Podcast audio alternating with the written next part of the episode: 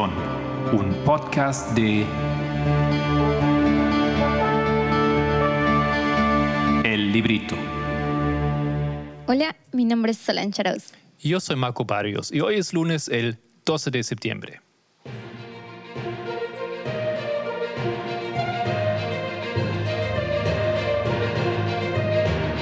Los temas del movimiento.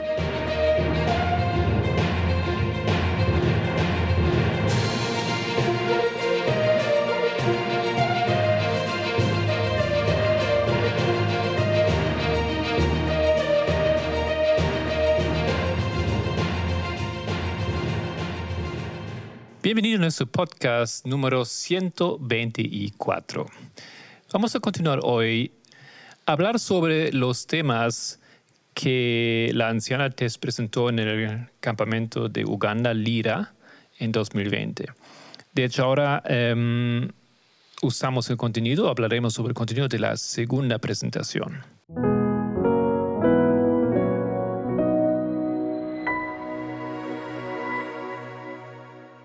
Muy bien, el tema titula El rechazo del segundo ángel. Y quería preguntarte, ¿tú recuerdas exactamente cuál era el problema que había acontecido en, en ese momento que llevó a la necesidad de presentar este tema? Sí, em, nos parece tan remoto, ¿no es cierto? Aunque apenas son dos años que han transcurrido desde entonces pero estábamos todavía en la fase post-división o eh, sí, separación, ¿no es cierto?, del movimiento. Em, todavía estaba muy presente para todos en el movimiento el campamento de Alemania y la reacción del Ministerio Future for America, donde decidieron separarse del movimiento y hacer la suya y en consecuencia empezó el anciano Jeff de presentar una serie de temas, básicamente diciendo que nuestra del movimiento esté mal y justificando su línea o su lógica de los eventos proféticos. ¿Y tú recuerdas exactamente dónde él alineaba esos eventos proféticos que estaban en contra de las líneas de reforma? Mm, ¿Puedes clarificar un poco la pregunta? ¿Alineaba dónde, digamos, eh, de dónde viene la, su lógica o a qué te refieres? Sí, porque si miramos el tema, lleva el título El rechazo del segundo ángel. Pero yo quería saber cuál era, em, o sea, lo que en el contexto de la presentación nosotros vemos que em, el anciano Jeff rechaza al segundo mensajero. Entonces yo, y él lo colocaba, yo quería saber dónde es que él lo colocaba. Él lo colocaba entonces la transición del segundo mensajero en la ley dominical, es decir, 2014, o lo colocaba en dónde? Ah, sí, eh, de hecho sí recuerdo porque eso es un punto importante. No obstante, al escuchar ahora el tema me pareció como que muy extraño y me costó recordar de cómo él justificaba la siguiente idea de que el segundo mensajero recién entra en lo que en la línea de Cristo sería Pentecostés, ¿no es cierto? Si no me equivoco, en 2021. ¿Y tú recuerdas cuál es el argumento del de, anciano Jeff para colocar eh, la transición del mensajero en Pentecostés? Mm, Tal vez tú sabes mejor, pero recuerdo que tenía algo que ver con la idea de que Cristo todavía, aún después de la cruz, um, que representa 2014, ¿no es cierto? Y que él todavía, yo creo, aceptaba a esas alturas. Cristo eh, aún trabajaba después o vino a la tierra, um, estaba entre los discípulos. Ah, entonces tiene que ver con el sentido en que estábamos todavía bajo la dispensación de Cristo. Sí, em, sí. La dispensación de Cristo no termina con la cruz o no termina con su muerte, sino termina cuando, con el ascenso. ¿no? Creo que eso era la lógica. Ok, entonces es importante entender esa lógica que el anciano Jeff presentaba, porque la anciana Tess va a apuntar muy de forma muy puntual y muy clara a las líneas de reforma para demostrar por qué esa postura estaba errada. ¿Quieres dar inicio? Bueno, tal vez lo que me gustaría hacer es destacar la importancia de la línea de reforma. Ella em, dice que nosotros estamos respondiendo a Jeff, a, lo que está en ese lado del argumento, eh, con la línea de reforma, o sea, con el mismo fundamento del movimiento, porque las líneas de reforma fueron lo primero que eh, Jeff y un grupo de estudiantes habían descubierto ahí en 1989. Y a base de esto se había estado construyendo todo el, movimiento. Hasta hoy en día estamos parados sobre esa lógica de las líneas de reforma y los hitos. Hay modificaciones, hay más luz, sí, pero em, de por sí el fundamento quedó establecido. Y me impresionó que en un momento él le dijo, em, ni, ni Future for America, ni Tree of Life, ni Path of the Just eh, hubieran salido del movimiento, estarían todavía hoy en el movimiento si, em, si ellos eh, hubiesen guardado la lógica de la línea de reforma. Sí, eso que acabas de mencionar realmente es importante, ¿no? Si hubiésemos entendido y hubiésemos aceptado la línea de reforma como Cristo nos las había dado, entonces nunca hubiese acontecido ese zarandeo o esa división que se vio en septiembre en Alemania. Bien, ahora vamos a entrar un poquito a la temática del rechazo del segundo ángel y para entrar necesitamos establecer Em, dos aspectos importantes que la anciana Tess resalta en esta presentación. Y la primera es cuando ella habla de los protestantes en la línea de los Millerita.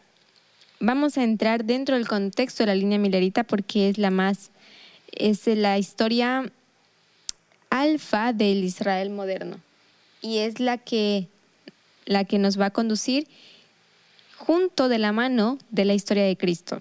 ¿Ok? Mm, una pregunta. Entonces, estás ahora en estableciendo uno de los argumentos em, principales que le está haciendo para demostrar lo que pasa con el primer ángel? todavía no. Estaba a punto de establecer las, los dos puntos fundamentales que ella con, con la que ella introduce la presentación, que es sobre los protestantes y sobre la diferencia de las líneas de reforma. Ok, muy bien. Adelante entonces, te sigo. Ok, el primer punto que ella hace es sobre el protestantismo. Y ella dice, cuando nosotros hemos enseñado sobre el protestantismo, tenemos que entender que el protestantismo y las hijas son las que se tornan en Babilonia. Pero el adventismo, cuando hemos hablado del adventismo, cuando hemos enseñado el adventismo, decimos que fue llevado cautivo a Babilonia, pero que no se torna en Babilonia. Entonces, ella, ella hace una diferencia entre lo que es el pueblo de Dios, que es muy diferente a los protestantes, a la historia de los protestantes. ¿Ok? Y eso va a ser importante para el momento de entender la historia milerita. Cuando hablamos de los protestantes, es muy diferente a hablar del pueblo de Dios. Puedo interrumpir para ver si entiendo ese punto. Claro. Entonces, eso quiere decir que cuando inicia la reforma en el tiempo de los mineristas, la reforma es para los protestantes, ¿correcto? Sí. Pero a esas alturas los protestantes son Babilonia o son las hijas de Babilonia, ¿correcto? Exacto. Mientras tanto, cuando la línea de reforma empieza en 1989, empieza con los adventistas, Exactamente. Que a esas alturas no están ahí donde estaban los protestantes, o sea, no eran Babilonia ni las hijas de Babilonia, ¿correcto? Exacto. ¿Y, y la, y la importancia o la, la, implicación de eso nos vas a contar después? Exacto. ok, voy a tener paciencia entonces. Bien. Cuando esto tiene una, una, relevancia al momento de hablar de las líneas de reforma de Israel antiguo e Israel moderno, porque uno de los argumentos que han estado em, flotando o han estado se esparciendo en esos momentos en el movimiento era que las líneas de reforma no son tan paralelas como se cree, porque vemos en la línea de Israel antiguo que solamente hay un llamado, mientras que en la línea de Israel moderno vemos dos llamados a la iglesia, al pueblo de Dios. Entonces, la pregunta era, ¿por qué hay esa diferencia? Y también es importante, creo, establecer que las líneas de reforma tienen eh, semejanzas como también tienen diferencias. Y, y, esto es lo que, lo que caracteriza la metodología, también lo que nos muestra la metodología de comparar y contrastar. Las líneas nos informan de ambas cosas, de las similitudes como de las diferencias. ¿Ok? Entonces, voy a explicarte un poquito, a ver si, si le agarras al hilo, espero que sí. Espero también. Sobre la diferencia de los llamados. Em, cuando vemos la línea de Israel antiguo, nosotros vemos que solo hay un llamado para el pueblo, que viene por parte de Juan y que después se continúa con la obra de Cristo. ¿Sí? Sí, la línea omega de Israel antiguo. Esa es en la línea omega, exactamente. Pero antes, en la línea omega, ¿cuál era la línea alfa de Israel antiguo? La historia de Moisés. La historia de Moisés. ¿Y Moisés cuántos llamados hizo? Mm, no sabría si era más que uno era solamente uno, el llamado que hacen para sacar al pueblo de Egipto. Salir de Egipto, si no había una segunda chance para aquellos que no habían salido en primer lugar. Exactamente. Bueno, tenemos la historia de, Israel, de Moisés, que es Israel antiguo, y vamos a paralelar con la historia de Israel moderno, pero la historia alfa. En la historia milerita, ¿cuántos llamados hay? En la historia milerista. Entonces, bueno, creo que hay más que un llamado. Sí, ¿cuántos? Yo diría dos. Exacto, hay dos llamados. Entonces muchos han argumentado que esta diferencia muestra que las líneas no son tan precisas. Ah, porque, porque en uno hay uno y en el otro hay dos y parece que no hay consistencia. ¿Es eso? Exactamente. Estás entendiendo muy bien. Entonces, la explicación no es tan complicada, pero hay que tener em, demasiado cuidado en, en, trazar las líneas y entender la, el contexto de la época. ¿Ok? Cuando vamos a la línea de Moisés, vemos que Dios hace un llamado a su pueblo. Y ese llamado es a salir de Egipto. ¿Okay? Ya nosotros conocemos la historia cómo es que Dios va a sacar a su pueblo de Egipto. Pero en la historia alfa de Israel moderno vemos dos llamados en la historia milerita. El primero es cuando Dios llama a su pueblo a salir del protestantismo. Esto es, ¿qué fecha?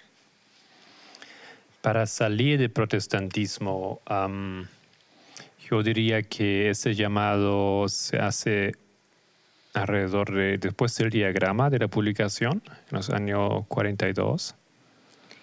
No, ese, ese no es. El primer llamado es a 1798. Ok, em, ya entiendo, entiendo un punto. Ahí son llamados a salir del protestantismo.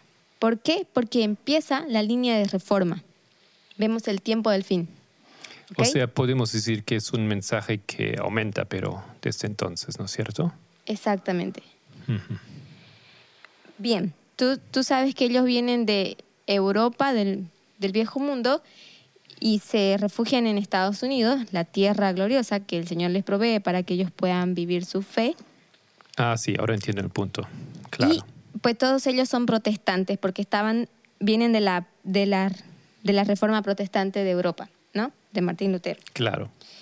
Y mm, entonces cuando ellos llegan ahí, Dios va a juntar un pueblo y los va a sacar. Por eso veníamos con el primer punto relevante, entender que los protestantes no son el pueblo de Dios, sino que los protestantes es un pueblo del cual Dios va a sacar su pueblo, los seleccionados. Entonces, en 1798, Dios hace un llamado para sacar a su pueblo de los protestantes. Y este pueblo van a ser los mileritas. ¿Ok? Sí.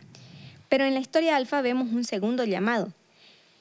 Y ese segundo llamado tiene que, tiene que, tiene que ver con que al principio, en la historia de Moisés, solamente tenían un pueblo.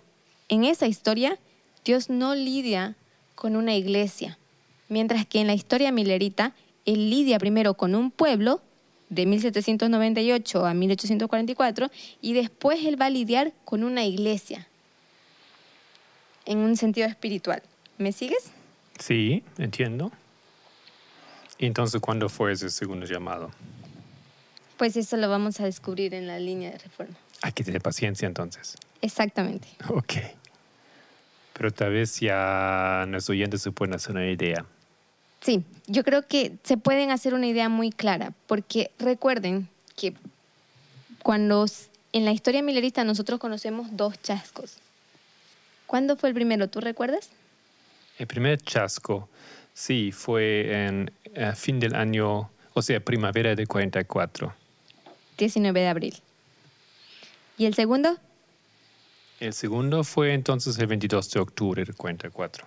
¿Y cómo le fue al pueblo milerita? Bueno, el pueblo básicamente mm, se esparció, se em, dejaron todos chasqueados, quedaron unos muy pocos que con mucho esfuerzo trataron de reagruparse.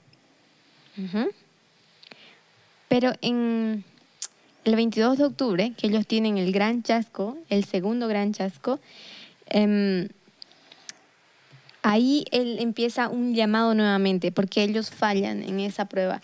Y comienza el segundo llamado, a salir de, de los mileritas para ahora ser la iglesia. No, Sí, y, si lo recordamos bien, que había claramente dos grupos, ¿no es cierto? Que eso es tal vez algo que a veces se olvida y no queda muy presente, pero estaba el bando de, de Guillermo Miller y, y Himes, eh, que de hecho formaron una universidad adventista, iglesias adventistas. Eh, nosotros vimos una vez una, ¿recuerdas? Que vimos una iglesia adventista de, ese, de esa corriente en, em, ¿dónde era eso? En Tennessee, ¿no? No era en Tennessee, en, en, en Oklahoma. ah, exactamente el lugar Y no también recuerdo. hay hasta hoy en día universidad que tienen guardado todas los, las ¿Andrews? letras, no no las letras, digamos, las cartas. La Universidad de John Andrews. No, esa justamente no, eso es la de la otra corriente, ¿no es cierto? Pero la corriente de Himes y tienen guardado el diagrama de Guillermo Miller y en una en una en una maleta las cartas de, de Guillermo Miller que había guardado. Bueno, muy interesante, pero eso es una corriente y la otra corriente fue luego la de Snow y, y- y- y Ellen Gold, Harmon y James White y etcétera, ¿no? Exacto. Y justamente con esa segunda corriente, la de Samuel Snow, es que se levanta el pueblo porque a ellos se les da el clamor de medianoche. Y tal vez puedo añadir que aquí em, ese clamor de medianoche, que es acerca, es una, eh, una interpretación correcta de la, de la profecía, pero también es el mensaje del sábado, ¿no es cierto? Y sí, vemos, pero te estás adelantando, creo. estoy adelantando, pero son, digamos, dos mensajes o son varios mensajes que distinguen esos dos grupos y vemos que un grupo se queda con toda la verdad y el otro grupo no, no acepta nada de ello. Exacto. Pero volveremos a eso más tarde. Bien. Entonces vamos a hacer un breve repaso, ¿te parece, de la historia milerita? Claro que sí, siempre. Ok. Desde 1798 hasta el 22 de octubre de 1844, todos nosotros vemos este periodo, esa dispensación de 1798 a 1844. Todo eso es solamente un grupo de personas. Y su, su, su cierre de puerta o su tiempo de gracia termina el 22 de octubre. y vemos que su cambio de lideranza, ¿cuándo sucede? ¿El 22 de octubre o cuándo? Yo diría antes, porque ya había un líder antes. Exactamente. Pero antes de que entremos a explicar esas líneas de reforma, porque eso lo podemos ver en las líneas de reforma, necesitamos entender que la historia milerita es bastante compleja. Y lo, lo que lo hace complejo, ¿tú sabes cuál es lo que lo hace compleja la historia milerita? Lo que lo hace compleja la historia. Mm. A ver, dame una pauta. Las capas. ¿Las qué? Las capas. Las capas. Tiene muchos layers. En inglés sería layers. Sí, ¿no? sí. Ok, hay o- otra palabra, hay varias historias en una historia. Exactamente. Tiene muchas historias y muchos aspectos. Son muchos temas que envuelve esta historia. Y necesitamos entenderla. Y para entenderlas, a- los layers y poderlos ver y alinear en la historia milerita, necesitamos entender primero qué historia. Sí. Eh, quiero insertar aquí un pensamiento, una, una- algo que recuerdo, pero no olvides dónde quieres ir ahora en, en la discusión. Solamente lo quiero insertar aquí porque pertenece aquí, yo creo. ¿Recuerdas el texto de, eh, que se llama the little, A Word to the Little Flock? Claro, ¿Cómo se llamaría en español? un llamado a la pequeña manada. Exacto, ¿no? Eso fue el primer texto dirigido al grupo que, que quedaba después del, del chasco, ¿no es cierto? De parte de Lena White y, y Jaime White. Exacto. Esto fue, esto podemos decir que fue como parte de ese, de este eh, intento o esfuerzo de un segundo llamado. Tiene que ver. Creo que más bien ese libro redacta lo que la experiencia del segundo llamado. Sí. Está bien, solamente era un pensamiento ahí. No, no, no digo que no quiero atribu- atribuir un- una importancia especial en ese momento de ese libro, solamente recuerdo que ahí aparece esto, ¿no? Y tal vez con esa perspectiva que ahora estamos tomando se entiende mejor la necesidad de juntar ahí un grupo. Bien. Bien. Entonces, continuemos. Estábamos hablando de cómo entender las diferentes layers o las diferentes capas de la historia milerita. Y una de las cosas que tenemos que ver es, o hacer, es tomar la línea de Cristo. Y al tomarla podemos tomar los primeros 30 años de la historia de Cristo, que comienzan cuando? Bueno, comienza con el nacimiento, 4 antes de Cristo, yo diría. Y terminan Bueno, si dices 30 años, sería 27, ¿no es cierto? En la cruz. Sí. Exacto. Ok. Bien, puedes tomar esos 30 años y ahí lo que vas a ver que en esos 30 años lo que se da es la formación de los sacerdotes. Se van a formar ese periodo. Si tomas este mismo periodo en la línea de, de De Cristo o de Juan el Bautista. de Juan el Bautista, tú puedes ver que Cristo fue sacerdote después de la orden de Melquisedec. Sí. Entonces, Cristo es igual a un sacerdote. Sacerdote. Exactamente. Y si paralelas esa historia ahora con nuestra historia en la historia em, de los 144.000 Israel moderno Omega, tenemos desde 1999 hasta 2019, ¿cuántos años? 89, ¿no? Hasta 2019. Ah, ok, gracias. ¿Cuántos sí, años? son 30 años también. 30 años. Exactamente. Después vemos que esto también, ese periodo de 30 años, es también una preparación de los sacerdotes. Y esta es nuestra experiencia. ¿Ok? Y estamos viendo cómo la línea de Cristo nos guía hacia esta experiencia. Solamente adicionando, ¿no? Pamenda habló ahora el, el sábado pasado sobre la importancia o la... mm, em, sí, tal vez la importancia de los estudios del pasado, ¿no? Que a veces uno lo descarta por completo, pero esa verdad, por ejemplo, ¿no? Los 30 años de preparación es algo que se enseñaba bajo el primer mensajero. Exacto. Después de esos 30 años hay un periodo de desierto y después está el periodo donde se comienza la obra. ¿Ok? Hay que trabajar. Sí, em, tú dices el momento donde Cristo, em, Después del bautizo. después del bautismo, inicia su obra. Sí. Ajá. Cristo después del bautismo se va al desierto, donde finaliza su preparación. Em, y también empieza su consagración para la obra. Se purifica, se limpia, se prepara para esa obra. ¿no? Y después comienza a trabajar. Comienza su ministerio con la limpieza del templo. ¿Sí? Sí, Bien. correcto. Ok, ahora vamos a entrar un poquito en la historia eh, de Guillermo Miller. Y nosotros sabemos, por las líneas, que Miller rechaza el mensaje de Boston, rechaza el mensaje de Exeter, y con él, desde, vamos a decir que él rechaza el mensaje que se da de Boston, el de Samuel Snow, desde Boston hasta Exeter.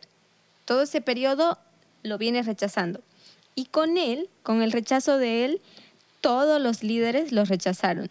Ese es el poder y la influencia de un líder en, en, la, en el rebaño. ¿Ok? Y es importante que nosotros podamos entender porque nosotros somos sacerdotes y nuestra influencia tiene grandes repercusiones. ¿Ok? Claro. Bien, en ese periodo, mientras él rechaza lo que es Boston, Concord, Exeter, se colocaron em, los líderes en el lado errado del mensaje del clamor de medianoche. Em, Solange, antes que vas ahí, puedo confirmar lo, si entiendo lo que estás haciendo. Entonces, tú has tomado la línea de Israel antiguo, Omega, y ahora pones en paralelo la línea am, alfa de Israel moderno. Correcto. Mm, Lo que comparé primero al- hablar de los 30 años fue la historia omega de Israel antiguo y la comparé con la historia omega de Israel moderno, O sea, de 1989. de 1989 al 2019. Y, y el punto que haces ahí Es es, tiempo de preparación. Es los 30 años Sí, donde se prepara un pueblo, el entrenamiento de los sacerdotes. Ese es el periodo donde se entrenan los sacerdotes. correcto. Muy bien. Sí, eso solamente quería ver. Ok, ¿Qué te parece si hacemos una pequeña pausa en este momento y volvemos ahora mismo? ¿te parece si concluyo la idea de esto? Ah, por supuesto. Ok, entonces vemos la historia de Miller, donde ellos rechazan y se colocan del lado errado del clamor de medianoche, o sea, en contra del clamor de medianoche. Y solo poco antes del 22 de octubre, los líderes comenzaron a aceptar el mensaje, a excepción de Miller. ¿Ok?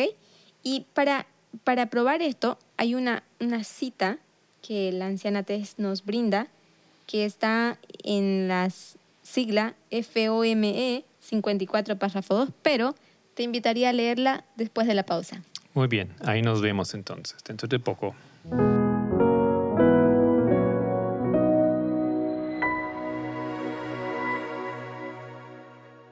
Bueno, continuaremos entonces con la cita que aparece en FOME 54.2.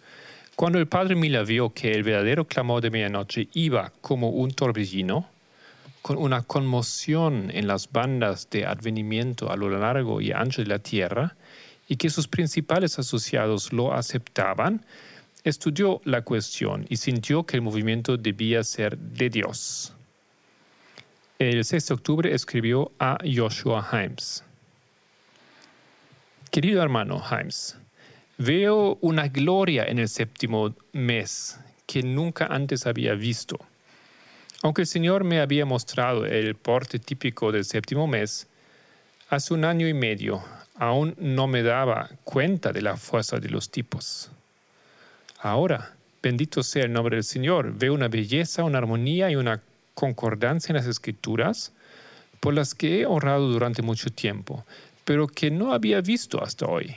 Gracias al Señor, oh alma mía, que el hermano Snow el hermano Stores y otros sean bendecidos por su instrumentalidad en abrir mis ojos, ya casi en casa. Gloria, gloria, gloria, gloria. Sin embargo, todavía no estaba tan seguro de un día concreto como sus hermanos, pues en la misma carta escribió, si Cristo no viene dentro del 20 o 25, eh, dentro de 20 o 25 días, sentiré el doble de decepción que en la primavera. Bien, esta cita es muy importante porque nosotros como adventistas siempre hemos creído que Miller em, sí aceptó el mensaje del clamor de medianoche. Siempre, siempre lo hemos estado enseñando, pero esta cita corrige esa, esa visión o esa, esa perspectiva que nosotros teníamos. ¿Tú qué piensas? Sí, es una tentación em, tal vez en nuestra voluntad de esa armonía o esa voluntad de que todo fue bien al final, ¿no es cierto? Un fin final eh, de pensar o decir o leer sobre los detalles y decir, Miller aceptó, porque es lo que él dice. Pero si lees bien, te das cuenta que él no acepta eh, los detalles y que son tan importantes, ¿no es cierto?, de Clamor de Medianoche. Y ese que acabas de decir es muy relevante porque nosotros entendemos que él acepta el mensaje, pero no acepta todo el mensaje. ¿Qué es lo que él no acepta? Lo que no acepta vemos en la última, em, última, el último párrafo que leímos. Cito a Miller. Si Cristo no viene dentro de 20 o 25 días, sentiré el doble de decepción que en la primavera. Como él dice aquí, exactamente dentro de 20 o 25 días podemos calcular, porque sabemos que él escribió la carta en el 6 de octubre. El 20 días más allá del 6 de octubre serían el 26 de octubre, ¿no es cierto? O el 31 de octubre. Entonces Miller em, cree que los eventos de la Segunda Venida se producen en la última semana de este mes, y eso descarta totalmente ese mensaje eh, de clamor de medianoche del Snow, que fue muy preciso en ubicar la fecha eh, en la noche del 22 al 23 de octubre. Exacto. Él acepta el mensaje de clamor de medianoche y él ve la gloria y alaba y dice, mis ojos han visto la gloria, que está muy feliz porque él ha, entendido hace un año y medio y cuando, ella hace, cuando él hace referencia hacia ese año y medio, se refiere a 1843, donde estaba marcado el error en el diagrama, cuando ellos tuvieron el primer chasco. Ahí tú puedes ver, digamos, que Miller entiende y ve el poder del mensaje del clamor de medianoche y le gusta, lo acepta y alaba a Dios por eso, pero no acepta todo el clamor de medianoche. Él no aceptó la fecha. Y si tú fallas en un aspecto, fallas en todo sentido en el clamor de medianoche. Y es por esto que nosotros tenemos que entender que Miller no aceptó el clamor de medianoche. Sí, tal vez em, para enfatizar, ¿no es cierto? Eh, la fecha no era un punto menor del clamor de medianoche, ¿no es cierto? Exactamente. Era, era el, el, chasco se produjo porque la fecha se estableció mal. Después vino el clamor de medianoche que eh, proclama la fecha. Y ahora Mila dice, él acepta el clamor de medianoche, pero no acepta la fecha. No sé, entonces eso en realidad se contradice, como ya dijiste. Exactamente, pero es importante que entendamos esto. Él acepta el clamor de medianoche parcialmente y el parcialmente y no ser totalmente, o sea, no aceptar la fecha, es una rebelión o es un rechazo hacia el mensaje, porque no puedes tomar el mensaje en parte y rechazar parte.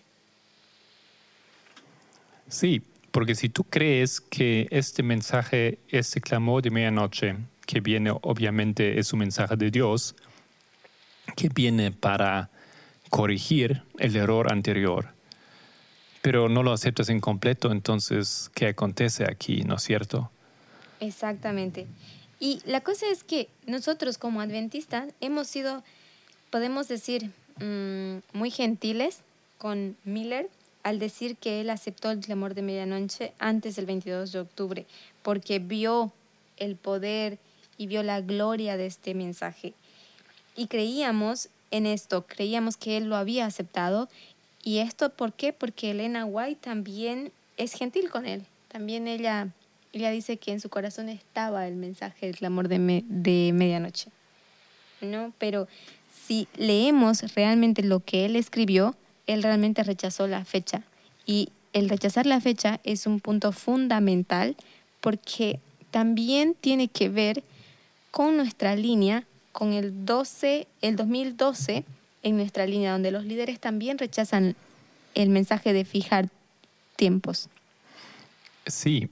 Em, quiero añadir un pensamiento, porque ser gentil con Miller, yo creo que eso llevamos en el corazón y eso es lindo, pero no ayuda al momento de un análisis profético, porque vamos a tener la tendencia, ¿no es cierto?, de querer aplicar esa gentileza para nuestro tiempo también, ¿no es cierto?, y de esa manera justificar luego un error que em, puede simplemente ser un, un gran problema. Exacto. Entonces, vamos a ver una de las capas. ¿Te parece si miramos las capas de la línea de reforma de Miller? Sí, vamos allá. Ok, una de las capas de la reforma de, de las líneas de reforma es en la historia de Cristo cuando vemos la transición de Juan a Cristo que acontece en la limpieza del templo, ¿verdad? La primera limpieza del templo. Y esto es paralelo en nuestra línea de reforma, la línea de los sacerdotes, con 2014. ¿Sí? Sí. Y esa dispensación de 2014 termina en 2019 con el cierre de tiempo de gracia. Y ahí es cuando Cristo muere en una cruz. ¿Me sigues? Sí, 2014 es paralelo a la cruz. Exacto. Pero antes del, antes del cierre de tiempo de gracia, ¿qué acontece con Juan? Bueno, antes del cierre de gracia, Juan es puesto en la cárcel Correcto. Y vemos ahí que él expresa, como Elena White lo describe, ¿no es cierto? Entonces a toda la gente es que él expresa duda casi, ¿no? Con, con, él, eh, con Cristo siquiera. O con, con, que Cristo siquiera trae el mensaje verdadero. ¿Lo describo bien? Sí, pero también vemos que Juan muere en un sentido espiritual tiene que desaparecer, descender. Sí, por supuesto, claro. Ok, entonces lo que nos importa marcar aquí es la muerte de Juan, que es previa al cierre de tiempo de gracia, previa a la cruz, porque Juan no acompaña a Cristo a la cruz. No, no, no. no. Ok. Y en la historia de mm, los mileritas, en la línea milerista, este tema tiene tres capas que identificamos hoy. Y tal vez podemos llamarlo los tres modelos ¿no? En la historia milerita se paralela 2014 con qué evento? ¿Estás ahora en la línea de Israel antiguo? Sí, Miller. No. Ajá, Israel moderno, entonces la línea alfa. Con, con Boston. El mensaje de Samuel Snow. Exacto, con Boston. O sea, es la primer, primera vez que en público Samuel Snow predica el clamor de medianoche. Exactamente. Y termina el 22 de octubre. Sí, eh, exacto, ¿no? Este, mm, ¿cómo le llamamos? Esa... Cierre de Puerta de Gracia. Cierre de Puerta de Gracia, que es 2019 para nosotros, la cruz en la línea de Cristo. Ya, correcto. Y el, el, el 22 de octubre en la línea de los mineritas, sí. Exacto. Y volviendo al punto que tú hiciste de que Juan expresa duda, que esto es lo que Elena White nos dice, eso era un rechazo hacia el segundo líder, hacia el segundo mensajero. ¿Ok? Sí. Pero en la historia de Miller, Miller también hace lo mismo, rechaza el segundo mensajero al rechazar su mensaje. A ver, Miller rechaza el segundo líder. Sí, ¿no es cierto? Porque nosotros em, en Adventismo nunca aprendimos que no era el, el, nuevo líder, ¿correcto? Era como un joven, ¿no es cierto? Que tenía una buena idea y que eso fue lo correcto luego, porque tampoco lo vemos como líder en el movimiento um, prominente después, ¿no es cierto? Sí, por eso es importante el término, ¿no? El segundo mensajero, porque si él tiene un mensaje, entonces él es un mensajero, pero si tú no aceptas su mensaje, tú también eh, rechazas su cargo, su lideranza. Y tal vez aquí podemos sacar una interesante lección que um, Tess Lambert también um, menciona, que esos títulos eh, no son títulos que llevas para la eternidad, ¿no es cierto? Juan el Bautista era el primer mensajero, pero hasta cierto punto no más. Um, Miller también, eh, hasta cierto punto no más. Y también vemos No, de hecho, ¿no? Que eh, todavía con vida él, deja ese, ese título. Es un trabajo que una persona cumple por cierto tiempo. Exacto. Pero entonces tú tienes que poder distinguir el sentido de la muerte espiritual. Cuando hablamos del anciano Jeff, por ejemplo, en la historia de Miller, él muere también poco antes eh, del cierre de tiempo de gracia. Y, y en la historia, pero en este sentido, porque él está todavía después de 1844 Miller, entonces tiene una muerte eh, simbólica o espiritual, como decimos. ¿sí? Y esta historia se repite exactamente igual con el anciano Jeff, porque él hace lo mismo eh, que Miller, él clama que entiende el mensaje del clamor de, medianoche, de medianoche, que lo aceptó y él ve la gloria en esto también. Y de hecho, él dijo que él había enseñado Fátima por muchos años, había enseñado la falsificación, ha estado eh, enseñando muchas de las cosas que el mensaje del clamor de medianoche contiene, muchos de los temas, y él puede ver el poder en ellas. Eh, el anciano Jeff dice, pero yo no vi el poder en ellas hasta que el clamor de medianoche fue presentado. Y, y cuando él dijo esto, él también clamó aceptar el clamor de medianoche. Pero ¿qué fue lo que él rechazó? Disculpa, eh, Jeff dijo que yo veo, veo gloria en esto, ¿no es cierto? Y eso es eh, básicamente las mismas palabras que vimos aquí en la cita de lo que Miller dijo sobre Snow. Exactamente. Tal vez las expresiones son, eh, son simplemente simbólicas y representativas. No recuerdo exactamente si él lo dijo así o la anciana Tess lo estaba citando a él directamente o estaba como Creo parafraseando en términos del, del segundo mensajero. Pero el contexto es, es, es, es el mismo, ¿no? Puede ser, sí. Entonces, él, él reconoce que el mensaje del clamor de medianoche tiene poder, ve la gloria de él y clama aceptarlo, pero ¿acepta todo el clamor de medianoche? Jeff no acepta. ¿Qué es lo que no acepta el clamor de medianoche? Bueno, diciendo que él acepta em, lo de Fátima y, eh, muchas cosas creo que él acepta, ¿no es cierto? La de la guerra de Pirro, etcétera, ¿no es cierto? Ese desarrollo. ¿Correcto? Pero cuando, cuando Tess eh, Lambert llega al punto de, de las dos corrientes de información, ahí em, se levanta totalmente en oposición. Exacto. Él acepta las fechas que se da del 9-11, del 11 de septiembre, del 11 de, 9 de 9 de noviembre. 9 de noviembre. 2019, gracias. correcto. Él acepta la fecha, no como en el caso de Miller que rechazó la fecha, pero él rechazó un aspecto al igual que Miller del clamor de medianoche, que eran las dos corrientes de información. ¿Ok? Y sí re- encima, disculpa, encima lo enseña, ¿no es cierto? Yo recuerdo en Brasil que Jeff enseñó esa, la lógica de las líneas que todos apuntan al, al 11, eh, al 9 de septiembre, claro, de noviembre. exacto. Él aceptó la fecha, pero no aceptó las dos corrientes de información. Entonces, si fallas en una parte,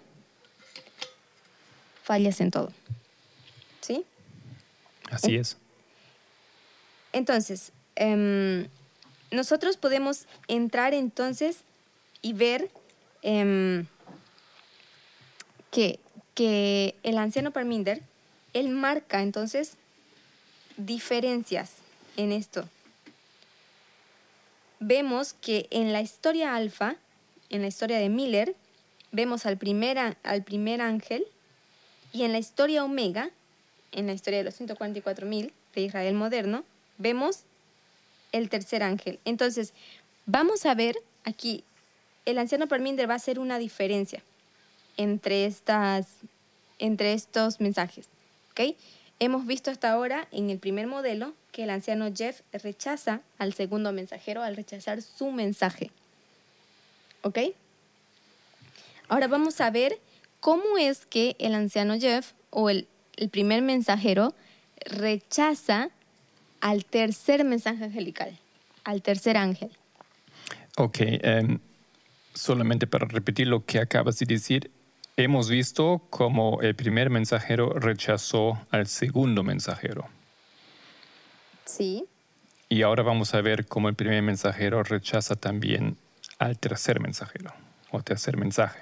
Exacto. ¿Correcto? Al tercer ángel. Em, entonces, tal vez puedo aquí añadir em, un detalle, ¿no es cierto?, del rechazo del segundo mensajero, que, em, que nuestra línea eh, es simbolizado primeramente por Pamenda, ¿correcto? Sí, correcto. Ok, entonces si recordamos cómo fue la historia, eh, nuestra historia, em, Paminda elaboró em, muchos temas en base de los siete tiempos del 2520 y llegó a la conclusión de que en 2014 se debería producir la ley dominical, que luego entendimos es la ley dominical para los sacerdotes. Eh, este mensaje él dio en 2014 y fue em, rotundamente rechazado por los líderes del movimiento. Eh, obviamente también por, Jeff Pippinger. Tenemos entonces aquí, em, en este momento, el, rechazo de, em, de la verdad eh, por parte del primer mensajero que rechaza el mensaje del segundo mensajero. ¿No es cierto? Correcto. Y esto es, esto es antes pues, de la cruz. Sí, de hecho es bien al comienzo cuando se presentó el clamor de medianoche. Estamos hablando de octubre, 3 de octubre de 2018, ¿no? La anciana Tess enmarca claramente que desde muy el comienzo de la presentación del clamor de medianoche, él tenía un rechazo hacia las corrientes de información, sea, las dos corrientes de información, y él nunca cambió su postura en este aspecto. Me, me hace recordar que, que fue el 3 de octubre de 2018. Es, el, es cuando fue dado por primera vez el clamor de medianoche en Arkansas. Ah, ok. Sí, sí. Muy bien. Entonces, eh, hemos visto esto también muy claro. Entonces, ese argumento de cómo vemos en la, en la línea de reforma, tanto en la línea de los mileritas como en nuestra línea, podemos ver el rechazo del segundo ángel. Bien, ahora para mostrarte, hay una diferencia cuando se rechaza el segundo mensaje angelical y cuando se rechaza al tercer ángel, que es también como el, el tercer mensajero, ¿no? Y Parminder muestra eh, la diferencia de estas dos líneas de Israel alfa y de Israel omega, del primer ángel y siendo Israel omega, eh, Israel moderno omega, el tercer ángel, los 144.000.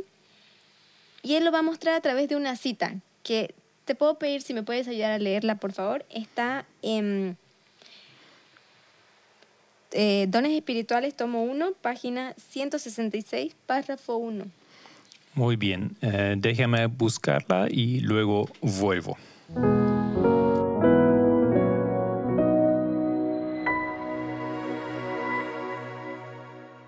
Leo entonces.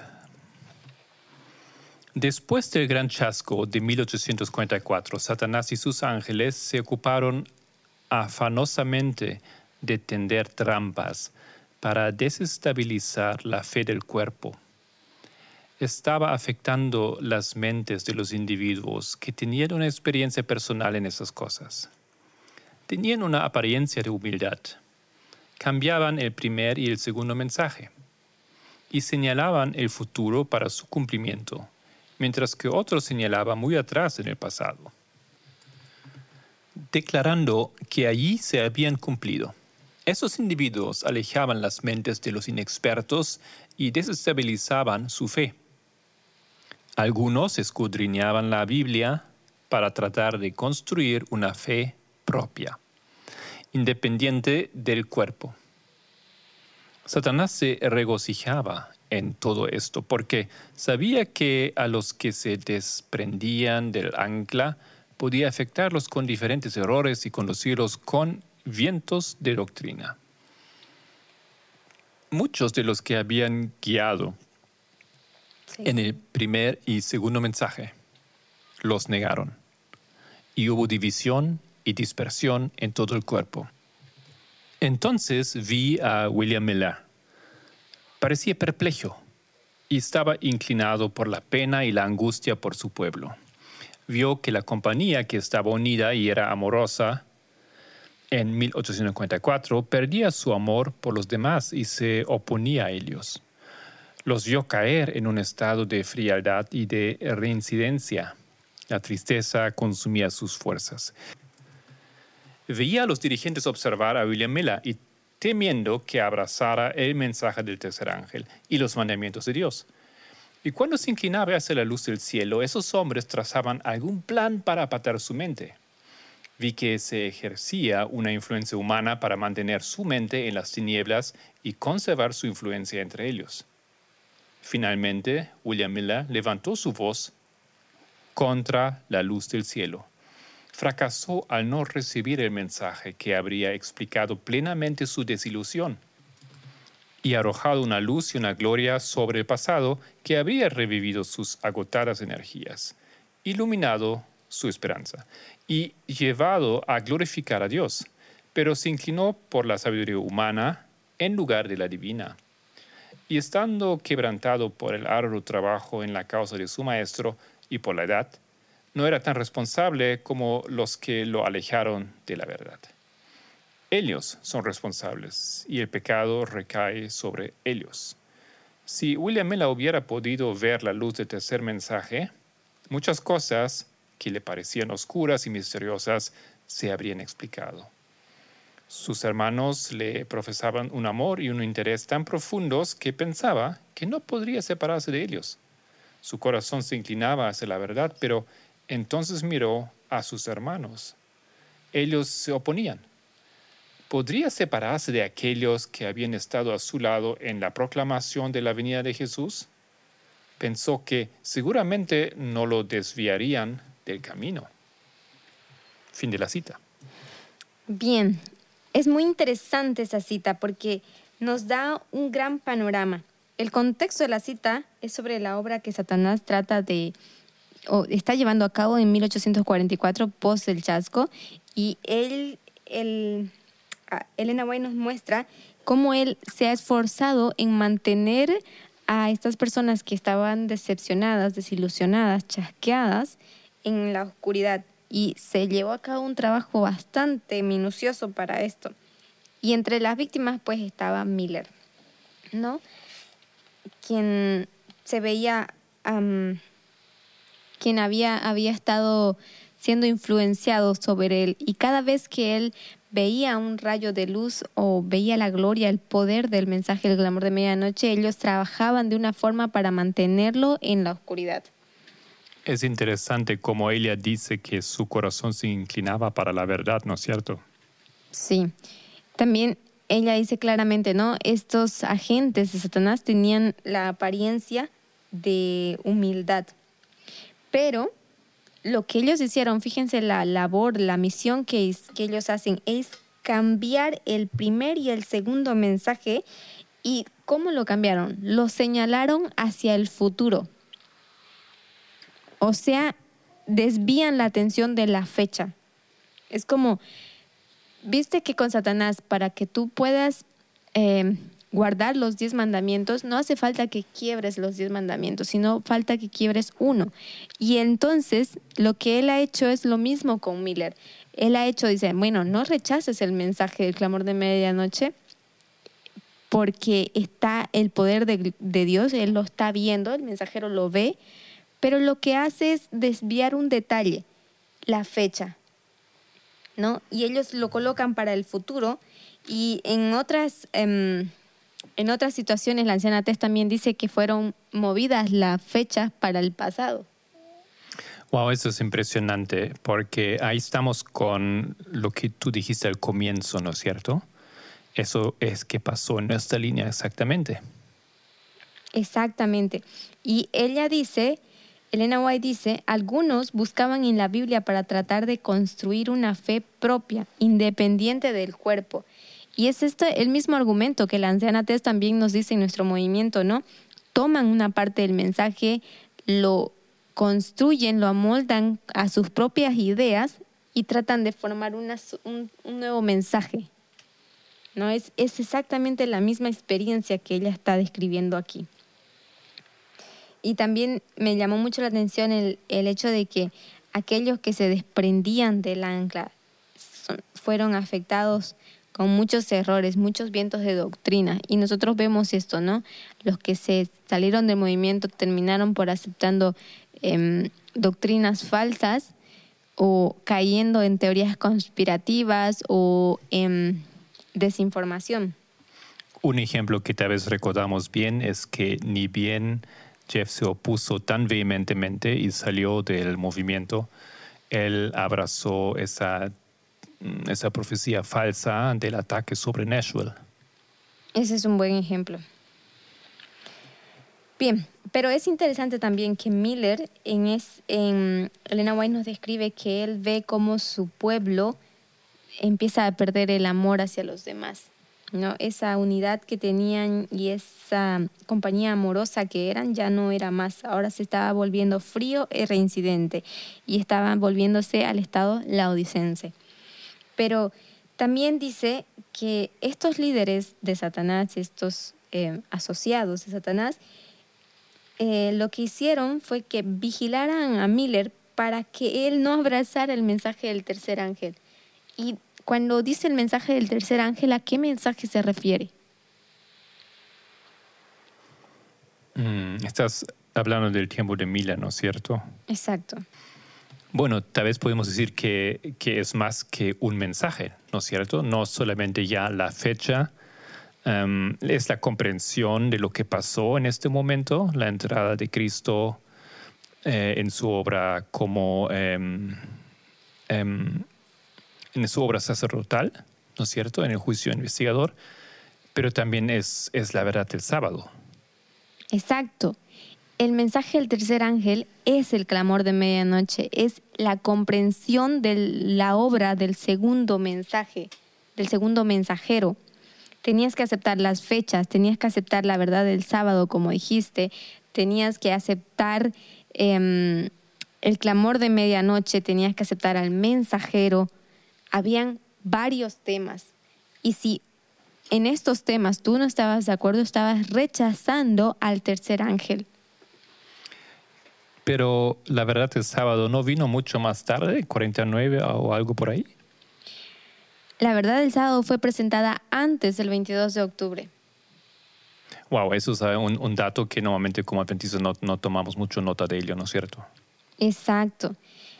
Y por eso Elena White también dice en este sentido que mm, Miller no se, hubiese, no se hubiese perdido, no hubiese rechazado la luz que había sobre él Em, sobre el mensaje del tercer ángel y no hubiese habido esta división si todos hubiésemos entendido y aceptado las líneas. Exacto, y eso es en, nuestra historia creo que muy visible, porque yo creo que muchos de nosotros entendemos bien los argumentos, los problemas que tienen personas que se en el movimiento, porque no hay un escrito, está en sus ojos, ¿no es cierto? Estamos oponiéndonos eh, a lo que dice Elena White o la Biblia supuestamente y se entiende su postura, pero si entenderían el clamor de medianoche, entonces esos problemas eh, ya no serían más problemas. Exactamente. Elena White es muy clara. Ella dice, si él hubiese aceptado el clamor de medianoche, si hubiese aceptado el mensaje del tercer ángel, entonces este mensaje hubiese explicado todo y lo hubiese, hubiese presentado, hubiese traído una luz sobre el pasado, sobre los mensajes que no se entendían, que no se comprendían, y hubiese revivido sus, sus energías que estaban agotadas, hubiese iluminado su esperanza y llevado a glorificar a Dios. Y si nosotros miramos ahora en nuestra línea de reforma el clamor de medianoche, es increíble cuánta luz nos trae sobre la historia pasada. Y también podemos ver la vinculación, vemos la importancia y la relevancia. Para muchos hemos pasado la, el cierre de tiempo de gracia a los sacerdotes sin entender exactamente los mensajes, pero el permanecer por fe en este, en este mensaje y perseverar en el estudio de él nos ha llevado ahora a donde estamos, donde podemos entender y comprender muchas cosas del pasado y del futuro de esto, de este mensaje, ¿no? Muy bien. Entonces hemos visto una aplicación de la historia de Miller donde vemos que Miller rechaza el segundo ángel y acabamos de ver ahora eh, la evidencia de que Miller rechazó también el tercer ángel. Um, hay otra aplicación, ¿no es cierto? ¿O todavía tenemos que añadir algo a esta, es la segunda aplicación? Sí, hay una, una tercera aplicación, pero antes quería decirte, ¿no? Cuando nosotros tratamos del segundo mensaje angelical y del tercer mensaje angelical, ambos tienen una relación muy diferente que la, del, que la relación entre el primer y segundo eh, ángel. El segundo y el tercer ángel tienen una muy diferente em, relación y se refleja en una línea de reforma también. Entendemos que en la línea de Miller, en la línea de los Milleritas, hay diferentes historias. En cada línea de reforma hay diferentes historias. Y el tercer ángel, para nosotros, para mm, los sacerdotes, viene después del cierre de tiempo de gracia, pero es el mismo concepto. ¿Ok? Y esto tal vez lo podemos paralelar con, con el año 30, ¿no? que es cuando nosotros vemos el nacimiento de Cristo hasta el bautismo, ese periodo que sería en realidad la primera dispensación, la dispensación del arado, es el periodo de entrenamiento de los sacerdotes.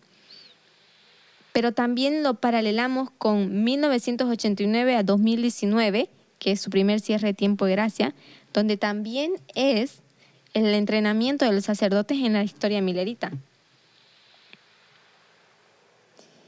Esta historia nos enseña nuestra experiencia y podemos sacar diferentes historias, como por ejemplo Hechos 27 y otras historias como la de Pirro, la batalla de Rafia, de Paño, muchas otras historias. En la línea milerita hay también, como dijiste ya, otra línea relacionada que es particularmente al sábado. ¿Quieres hablarnos un poco de esta línea? Por supuesto. ¿Qué te parece si hacemos una pequeña pausa y luego volvemos? Claro.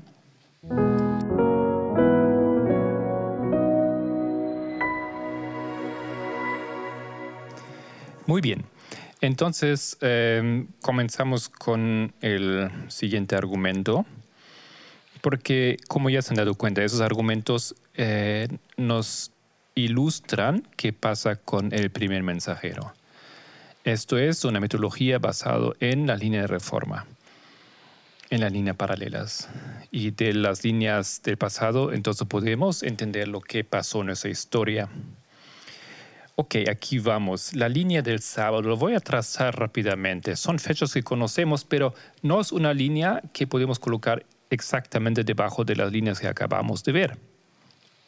Entonces es otra línea. En algunas eh, fechas de vamos a tener em, que entender por qué están ahí. Empieza. Ese es otra, otro layer, ¿no? Otro layer, ya, otra capa, ¿no es cierto? Muy bien, eso, a eso te referiste al comienzo, ¿no es cierto? Ok, entonces esa línea eh, comienza con 1844. Es la línea del sábado, de la verdad del sábado. Esa verdad fue introducida en, em, en 1844, antes del 22 de octubre. Ok, paralelo a este evento en nuestra línea tenemos 2012, porque también ahí se introdujo la verdad de la ley dominical de la línea de los sacerdotes. Entonces tenemos estos eh, eventos iniciales que introducen esa verdad y esa verdad es presentado a los líderes, tanto en la línea de los mineristas como en nuestra línea. ¿Y qué hacen los líderes? Los líderes rechazan la verdad. Miller rechaza el sábado y nuestra línea, eh, y otros líderes de los eh, ministerios rechazan la verdad de la ley dominical en 2014. Siguiente, eh, entonces, no obstante, em, esa verdad se cumpla en 2014, o sea, esto es cuando hay la ley dominical en línea de los sacerdotes, y en la línea de los mileritas eh, entendemos aquí la fecha de 1846, donde sí un grupo de líderes acepta la verdad. Elena White, James White, eh, Bates y otros, ¿no es cierto? Como también, o sea, los verdaderos líderes del movimiento de ahí en adelante. Y en la línea de nosotros eh, tenemos Pamenda, por otro lado, que es, aunque el único, pero el líder del movimiento que se convierte en nuevo líder del movimiento porque él es el único que adhiere a la verdad. Siguiente fecha, en el Líneas Mineritas, 1848, el 11 em, de septiembre, no, el, 9 de, disculpa, al revés, ¿no es cierto? El 9 de noviembre, que es una fecha eh, muy importante porque en los, especialmente en la línea exterior, en los eh, eventos eh, exteriores, esa, hemos marcado esta fecha como el fin de la revolución en Europa hay ahí un evento, creo que matan un a un líder de la revolución 48. Y tenemos entonces paralelo en nuestra línea, ya, ya, ya sabemos esos eventos, ¿no es cierto? Porque ya vienen de otras líneas, nos enseñan otros, otras fechas. Las fechas no, no cambian, son las mismas fechas que ya conocemos, pero el contenido es otra capa de aplicación. Entonces tenemos 2016 donde también tenemos entonces el 11 de septiembre. Ahora, no en noviembre, sino en septiembre. Y llega Trump, ¿no? Es básicamente el fin también de, una, mm, de un liderazgo y comienza otro liderazgo. Ahí hablamos de un fin simbólico, ¿no? Fin simbólico, sí. Muy bien, y la fecha entonces, el siguiente hito, toma nota otra vez, 44, 46, 48, y ahora sería el siguiente eh, hito 1850, algo que Pamena demostró está en paralela con 2018. Él lo muestra en diciembre de 2020, ¿fue eso? O de 2018 mismo, ¿no? 2018. Sí, en una escuela de Kenia, si lo quieren verificar. Demuestra que 1850 es paralelo a 2018 y el fin de la línea del sábado, la puerta cerrada, entonces eh, tenemos en 2019. Muy bien, entonces tenemos delante de nosotros, nuestros ojos, digamos, ese desarrollo, esa lógica de esa línea. Pero ¿qué más sacamos de ello? Ya hemos dicho que Miller rechaza la verdad, los líderes rechazan la verdad y hay un grupo de líderes nuevos que en 2014, en 46, aceptan la verdad. Entonces, tal vez ¿Me dejas hacer un resumen de lo que acabas de hacer? Eh, exactamente, justamente iba a decir Solange, ahora tú. Sí, entonces vemos que en la historia de, Miller, o en la historia de los Milleritas, esta es la segunda parte, es una capa especial de la historia Millerita, en la que vemos que el sábado ha sido presentado antes del 22 de octubre, pero como el mensaje primordial que estaba ahí por cumplirse era el 22 de octubre, entonces, como que la atención fue puesta sobre este evento y la cuestión del sábado fue rechazada por los líderes. Em, o no fue, fue rechazada y, como que el mensajero no, no, no hizo mucho porque estaban frente a un evento mayor. Pero después del 22 de octubre, la verdad del sábado ha sido retomada. Y vimos que ahí, vemos que el 22 de octubre, eh, está el, punto de fijar fechas y la fecha ha sido rechazada por Miller, el primer mensajero, y por eso lo paralelamos con 2012, ¿no? Que también los líderes en nuestro movimiento rechazan el mensaje del clamor de medianoche, de, de fijar fecha, perdón, que el anciano Parminder trae. Bien, después hablaste de 1846. 1846 es cuando Elena White y James, ellos aceptan el sábado, pero también ese mismo año ellos se casan, ¿no? Correcto. Y ellos son los líderes quienes, quienes lideran el movimiento en ese, en ese punto ya de la historia.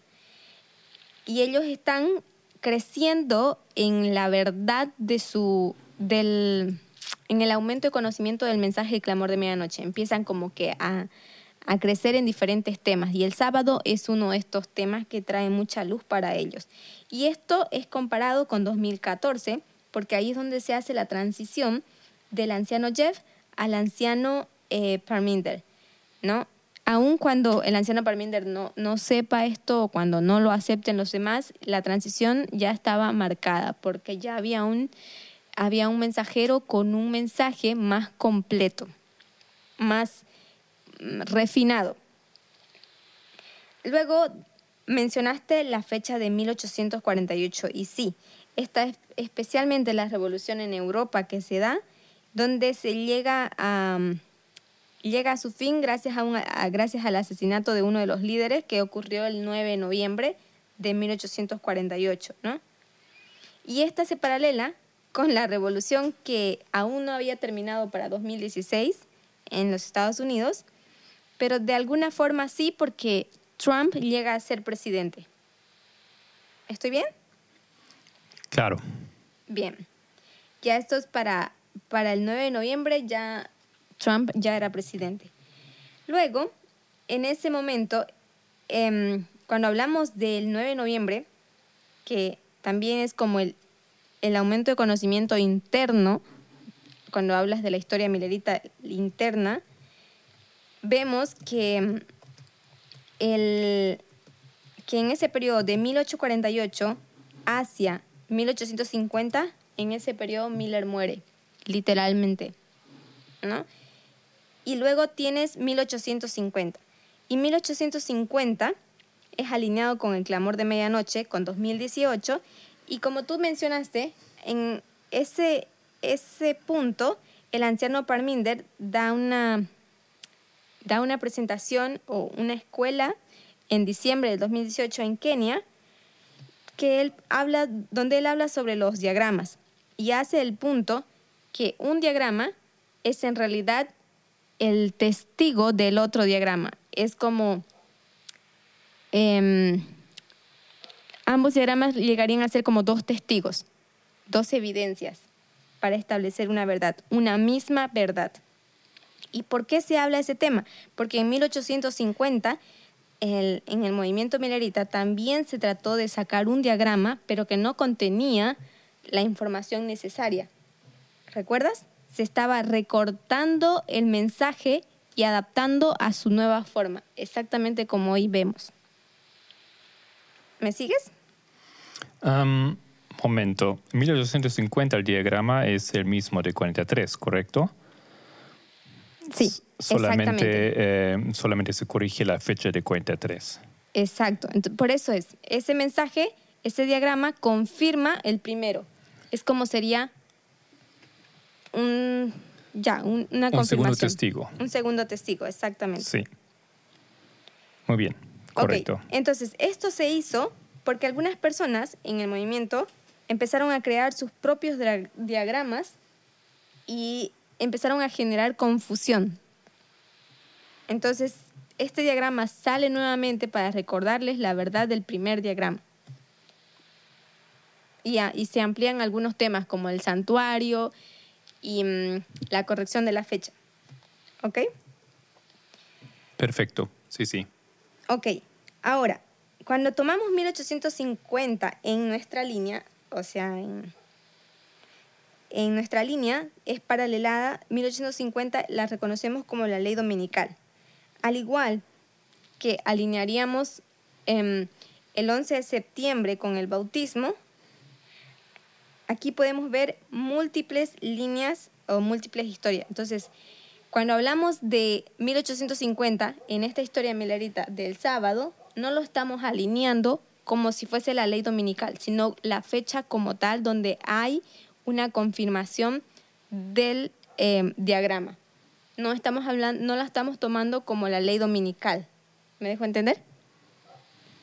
Esa sería otra capa. Sí, esa es otra capa. Bien. Entonces, la clave.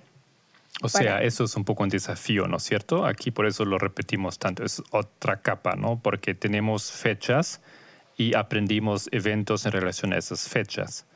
Pero aquí, ojo, es pues otra historia, otra capa, donde esa fecha eh, tiene más significados que uno, ¿no es cierto? Y aquí enfocamos en este, en relación a la verdad del sábado. Este, exacto. Y 1850 llegaría a ser la formalización. ¿Ok? En la, en la línea, cuando hablamos de la línea de la verdad del sábado. ¿Ok? La clave para nosotros es la historia alfa y la historia omega del Israel tanto antiguo como moderno.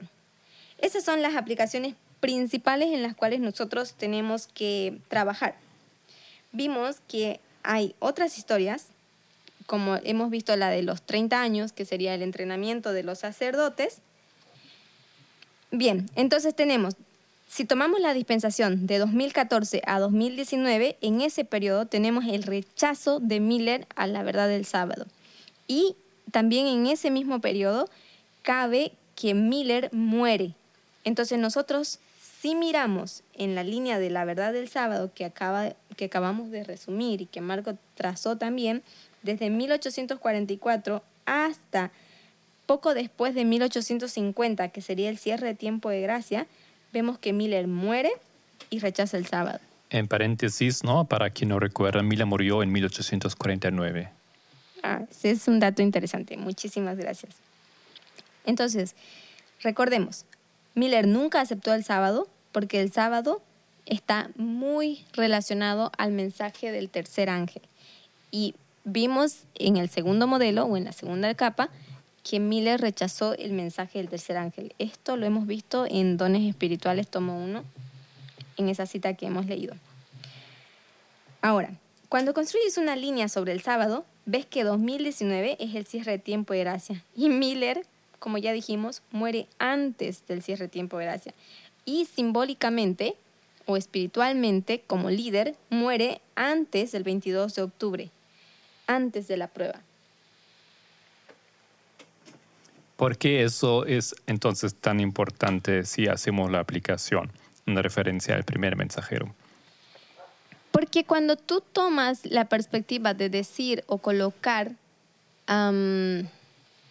el cambio de lideranza en 2019, que sería el cierre de tiempo de gracia, o en Pentecostés, como lo ponía el anciano Jeff, porque Cristo en ese momento termina su dispensación y comienza la dispensación del Espíritu Santo, entonces tú tienes que preguntarte dónde está el tercer, el, el mensajero, el primer El mensajero primer todavía. mensajero, sí. Entonces no está presente, él muere antes. Y también puedes verlo esto en la línea de Judas, por ejemplo, ¿no? Y ojo, ¿no? Nosotros siempre, siempre hablamos aquí de muerte espiritual. Exactamente. Pero cuando miras en la historia de Cristo, tú puedes ver los que no aceptaron el mensaje del clamor de medianoche o el mensaje del tercer ángel o el, o el segundo mensajero, ellos no llegan a la prueba, mueren antes, espiritualmente hablando. Y tenemos en el caso de Juan, que él muere, también tenemos el caso de Judas, que poco antes él muere. Y esto es igual en nuestra historia, en nuestra línea paralela, igual en la historia de Miller. Correcto. Am, entonces ya hemos visto tres testigos que nos explican en las líneas, ¿no es cierto? En las líneas paralelas, en la línea de reforma, nos explican qué acontece, cuál es el camino, cuál es el destino del primer mensajero. Entonces, podemos hacer aquí una última pausa para luego regresar con la última aplicación. Sí, ¿Te claro. parece? Muy bien.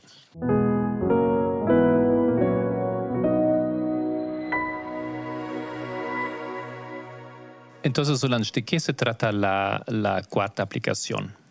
Bien, hasta ahora hemos visto, la, hemos alineado la historia omega del Israel antiguo con la historia omega del Israel moderno, pero también hemos alineado la historia omega de Israel antiguo, o sea, la historia de Cristo, con la historia milerita, que sería la historia alfa del Israel moderno. Pero ahora quiero invitarte a alinear la historia alfa del Israel antiguo con la historia alfa del Israel antiguo y al mismo tiempo con la historia omega del Israel moderno. Ok, entonces estamos hablando aquí de la línea de Moisés. Exactamente, vamos a entrar en la línea de Moisés. Bien, esta es una historia de cómo un individuo conoce que hay una guerra contra dos mensajes, o sea, contra los mensajes que, que vemos aquí. Esta historia no es contada por Juan el Bautista, no se la encuentra en la historia de Cristo, pero sí por Miller, cuando luchó contra el segundo mensaje angelical y el tercer mensaje angelical. Que esto ya hemos visto en Dones Espirituales, tomo 1. Pero bien, ahora vamos a leer una cita de Dones Espirituales también, página 168, párrafo 1, que nos va a contar el comienzo de la historia de Israel antiguo, la historia de Moisés. ¿La tienes o quieres que la lea? Sí, por favor, léela tú. Bien, dice así, Dios permitió que quedara bajo el poder de Satanás. Estamos hablando del contexto de, de Moisés.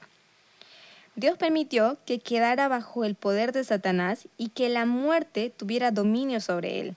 Lo escondió en la tumba, lejos de los que lo alejaban constantemente de Dios. Moisés erró justo antes de entrar en la tierra prometida. Así también vi que Guillermo Miller erró cuando estaba a punto de entrar en la Canaán celestial, al sufrir su influencia para ir en contra de la verdad. Otros lo llevaron a esto, otros deben dar cuenta por ello, pero los ángeles vigilan el precioso polvo de este siervo de Dios, y saldrá al sonido de la última trompeta. Bien, Esta era la cita. esta era la cita. Wow. Elena White compara directamente a Moisés aquí con Miller. compara y contrasta. ¿Qué es lo que compara y contrasta? ¿Qué es lo que pudiste ver? Bueno, eh, los dos líderes son los dos son los líderes del pueblo y los dos eh, no llegan mm, a experimentar la promesa, no llegan a la tierra prometida y los dos mueren antes también. Exactamente. Y los dos cometen un error. Vamos a ver. Ellos ambos, Moisés y Miller, ambos son el primer mensaje angelical. Uno representa a Israel antiguo y el otro es Israel moderno. Ambas son historias alfas. Como en la línea de Cristo nosotros hemos marcado su comienzo en su nacimiento, la historia de Moisés también es marcada en, la en su nacimiento. Comienza ahí. Y te pido me acompañes en ilustrar la imagen visualmente si me falta algún dato. Sí, por supuesto. Bien, la historia de Moisés comienza con su nacimiento. Luego vemos que él tiene un aumento de conocimiento a través de la zarza ardiente, donde es instruido para hacer su obra. Se le indica qué es lo que tiene que hacer. Moisés llama a su pueblo al salir de Egipto. Acontece el primer llamado, ¿sí? El primero y el único, ¿no? Sí, el primer y único llamado. Esto va hasta el momento que Moisés conduce al pueblo al Mar Rojo. Y esto es algo así como un tipo de bautismo en masa. ¿Sí? Pero para saber por qué colocamos el Mar Rojo en paralelo con el 11 de septiembre o con el, vein- el año 27 en la historia de Cristo, o con el 19 de abril o 1844, necesitamos entender que cuando lees esta historia en Éxodo 14, versículo 21 y 22, tal vez me puedes ayudar leyendo esos versículos. Sí, ahora lo busco. Ok, aquí va. Moisés extendió su mano sobre el mar y el Señor, por medio de un fuerte viento del este, que sopló toda la noche, hizo que el mar se retirara y cambió el mar en tierra seca. Así quedaron divididas las aguas. Los israelitas entraron por el medio del mar en seco y las aguas les eran como un muro a su derecha y a su izquierda. Bien, entonces tú puedes ver cuando ellos entran al Mar Rojo, todo está en seco y las aguas funcionan como un muro. Esto es simbólicamente, podemos decirlo como un tipo de bautismo en masa, como ya dije, pero ¿qué es lo que divide el mar? Es un viento del oriente increíble. Y en la profecía, ¿qué es un viento del oriente? ¿Qué sí, simboliza? es símbolo de- de- del Islam, ¿no es cierto? Lo que ubicamos justamente ahí el 11 de septiembre de 2021. Exactamente, vemos el, el símbolo del Islam. Entonces, ahí ya nos ubica en paralelo inmediatamente al 11 de septiembre. ¿Ok? Que el 11 de septiembre para nosotros también entendemos que es una prueba. Después del Mar Rojo, ellos van a dónde? Cuando ellos cruzan el Mar Rojo, ¿a dónde se dirigen? Se dirigen Van rumbo a la tierra gloriosa, pero llegan primero a Jericó. Correcto, pero te fuiste muy adelante en la historia. Salte algunos, algunos eh, hitos. A ver. Exactamente. Ellos se van a un monte donde todos van a esperar a Moisés. Este, ¿qué monte era? ¿Recuerdas? Sí, el Sinaí. Exacto. Y en el monte Sinaí lo que acontece es una tardanza. Moisés se pierde por cuántos tiempo, por cuánto tiempo? Mm, es- son, son 40 días, ¿no? ¿No fue así? 40 días y 6 días a mitad de la montaña son 46 Ajá, días. Sí, ¿sí? sí, correcto. Pero, en fin, el punto que queremos marcar es que vemos una tardanza y la tardanza también se marca al comienzo en la historia de nosotros, en nuestra historia, pero también se ve en la historia de Milerita el 19 de abril, que es un tiempo de tardanza, porque es un chasco y Cristo aparentemente no viene y entonces es una tardanza para ellos. ¿Ok? Este periodo de tardanza también se lo describe como un periodo de espera, en el que se debía para, la, la para el pueblo israelita, eh, se debía meditar en la ley, se debía, debían ellos preparar sus corazones mientras Moisés era instruido. Porque ¿qué es lo que recibe Moisés ahí? Las tablas del pacto, los diez mandamientos, Exactamente. Y esa tabla, ese pacto, esas instrucciones que Moisés recibe en el monte Sinaí son el fundamento o los cimientos que se colocan entre, mil- entre el 11 de septiembre y 2014 en el movimiento. Entonces, estos cimientos también están en la historia, en la historia de los sacerdotes, en la historia alfa, 11 de septiembre a 2014 se colocan los fundamentos. Se entiende la profecía de los 2520, se van refinando los mensajes, las fechas y todo lo demás. ¿Ok? ¿Me sigues? sí. Bien. Ahí se, ellos tienen, tienen también estas instrucciones. Si vamos a 2012, cuando nosotros marcamos eh, de los líderes por parte de el rechazo de los líderes al mensaje de fijar fechas, lo puedes alinear con Miller, puedes alinearlo con Juan el Bautista, ese rechazo, pero todos, todos estos líderes, tanto Miller, Juan, Moisés, todos están presentando o mostrando problemas en este periodo, tienen dificultades. Pero luego, ¿qué acontece con Moisés? ¿Qué es lo que hace Moisés? Después de que baja del templo, ¿qué es lo que encuentra? Baja del monte, dices. Ah, sí, perdón, baja La- del monte. Sí, la rebelión del pueblo. Exacto, exactamente. Se encuentra con una rebelión. ¿Y qué es lo que él hace? El, bueno, él, él tira los mandamientos, las tablas, ¿no es cierto? Exactamente. Pero bueno, él, él- quiero que, que entremos en un detalle aquí. Él tira los mandamientos, y después él tiene que castigar a esta gente que se ha rebelado y tiene que matar a los rebeldes. ¿Recuerdas esta historia?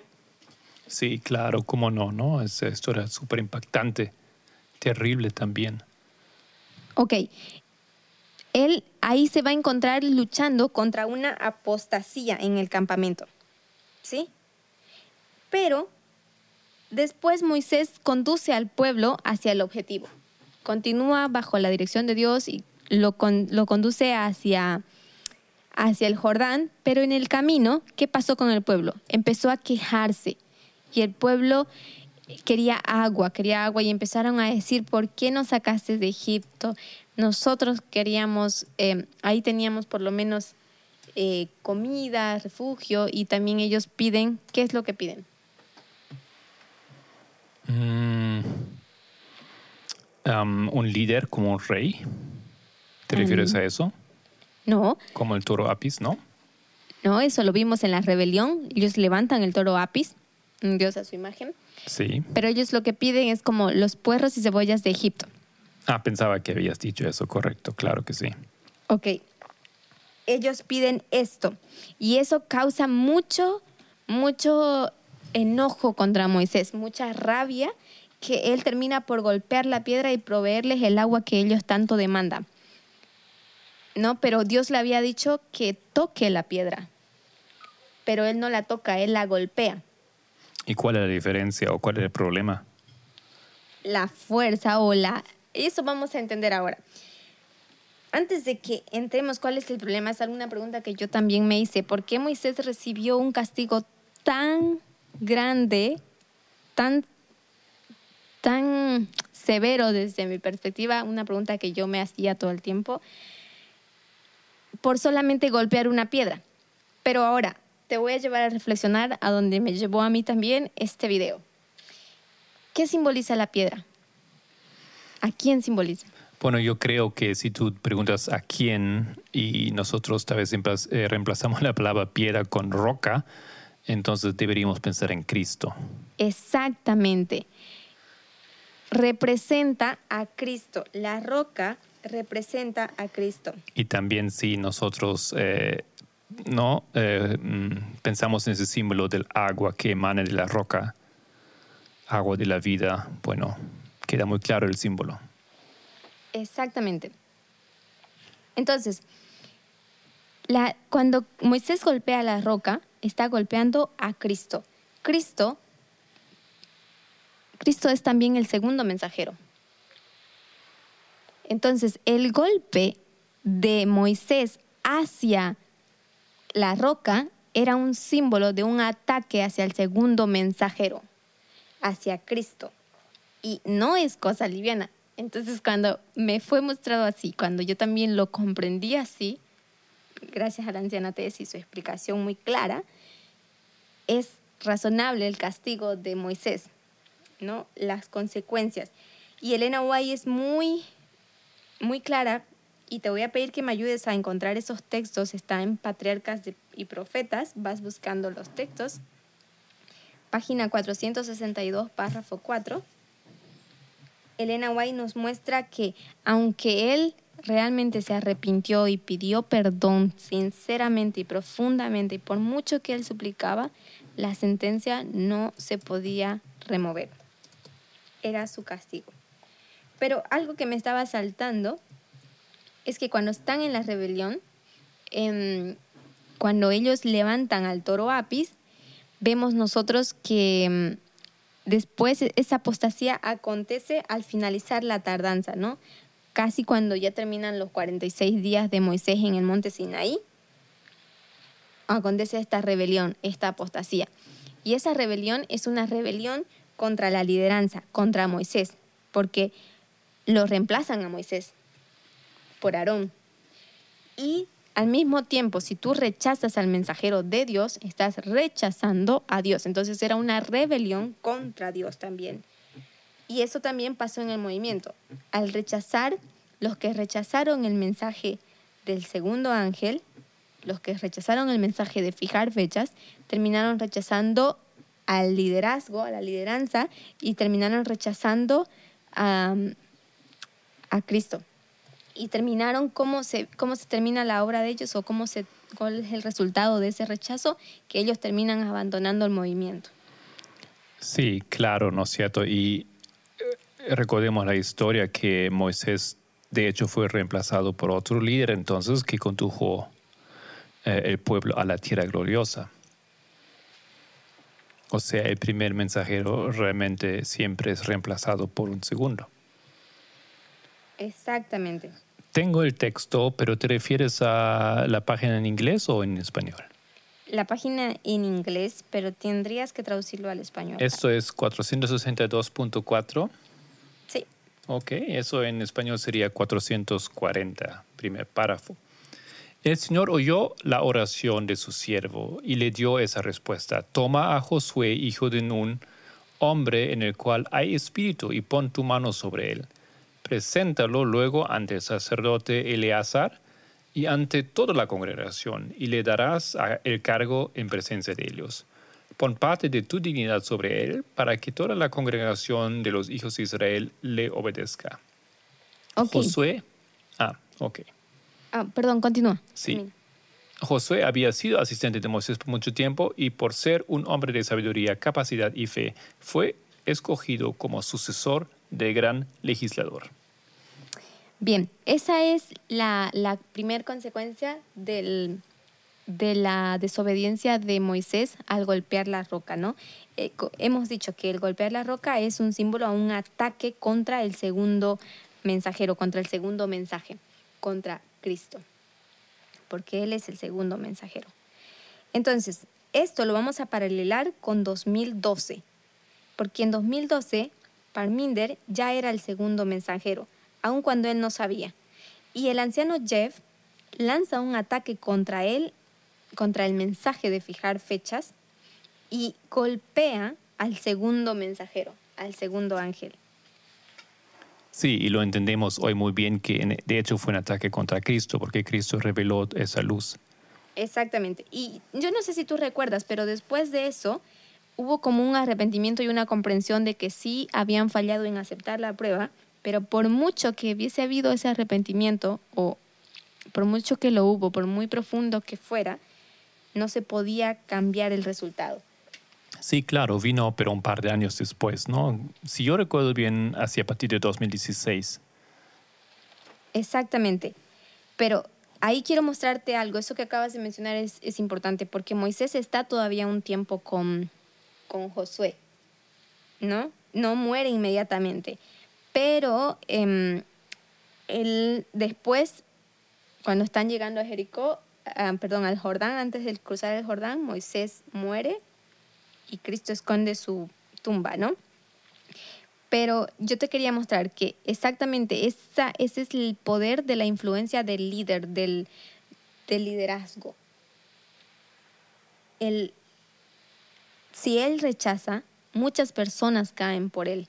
Y eso pasó con Miller también. Si él rechazó, muchas personas terminaron separándose, desprendiéndose del ancla, del verdadero grupo de los Milleritas. Y por eso hay, se genera esa división, ¿no? Bien, ahora quiero pedirte, por favor, te voy a dar las citas en inglés y tú me las, me las lees en español y le das la referencia. La siguiente cita es sobre, es también en Patriarcas y Profetas 463.1. Sí.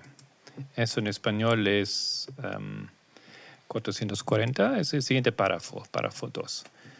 Por la imposición de las manos de que hizo objeto Moisés al mismo tiempo que le hacía como, eh, recomendaciones impresionantes, José fue consagrado solemnemente caudillo de Israel.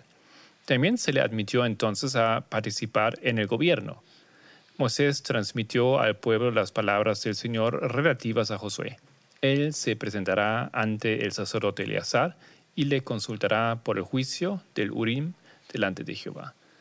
Por el dicho de él saldrán y por el dicho de él entrarán, él y toda la comunidad de los hijos de Israel junto con él. Bien, gracias. Entonces vemos nosotros, ese es el resultado, ¿no? El cambio de la lideranza por el hecho de golpear la, la piedra. Y eso acontece antes de antes del 2014. O sea, ya había una transición. Ya 2014 se, se formaliza la transición. 2014 es antes del Jordán, em, antes de cruzar el Jordán, em, la historia de Moisés. No es mucho antes. Ahora, te voy a pedir que leas, por favor, la página 469, párrafo 3. Muy bien, aquí vamos. En español esto sería 448, párrafo 1. El gran soberano de todas las naciones había declarado que Moisés no habría de introducir a la congregación de Israel en la buena tierra. Y la súplica fervorosa del siervo de Dios no pudo conseguir que, se, que su sentencia se revocara. Él sabía que había de morir. Sin embargo, no había vacilado un solo momento en su cuidado de Israel. Con toda fidelidad, había procurado preparar a la congregación para su entrada en la tierra prometida. A la orden divina, Moisés y Josué fueron al tabernáculo, mientras que la columna de nube descendía y se colocaba sobre la puerta. Allí el pueblo le fue encargado solemnemente a Josué. La obra de Moisés como jefe de Israel había terminado y a pesar de eso se olvidó de sí mismo en su interés por su pueblo. En presencia de, la multitud congregada, Moisés, en nombre de Dios, dirigió a su sucesor esas palabras de aliento santo. Esfuérzate y anímate, pues tú introducirás a los hijos de Israel en la tierra que les juré, y yo estaré contigo. Luego miró a los ancianos y príncipes del pueblo y les encargó solemnemente que recibieran fielmente las instrucciones de Dios que él les había comunicado. Bien, ahí vemos en esta cita que para que Josué pueda introducir al pueblo a la tierra prometida, Moisés tiene que terminar su misión. Moisés muere. Vemos que es la consecuencia. Muere antes de la prueba, antes de entrar a la tierra prometida, que es equivalente a nosotros a la Canaán Celestial, 2019. Muere antes. ¿Ok? Y tú puedes ver que en la historia de Moisés eso acontece antes del Jordán, como ya dije. Moisés muere en la tierra de Moab antes de cruzar el Jordán. Hay otra, otra, otra cita, pero tal vez la dejo citada, pero no la vamos a leer. Está en Patriarcas y Profetas 481, párrafo 4. Tal vez puedes dar la referencia en español, pero no la vamos a leer. Sí, 481, eh, párrafo 4. En español sería 458, párrafo 2. Bien, en esa cita se habla de que el pueblo cruza el Jordán bajo la lideranza de Josué, el segundo, el segundo ángel, y van a hacer ahí un trabajo. ¿No? Después de que están bajo la lideranza del, del, segundo ángel, entonces ellos se van a preparar para realizar el trabajo del, del segundo ángel también. Que ese trabajo consiste el primer paso es atacar a Jericó, pero ese, ese ataque a Jericó está hecho por la fuerza de Dios y nosotros ya conocemos la historia. Bien, todo esto es importante que hayamos hecho ese repaso porque en South Sudán la anciana T recibe una pregunta y es una pregunta que para no solamente pienso que para ella, sino que para muchos de nosotros es un poco o bastante incómodo responder.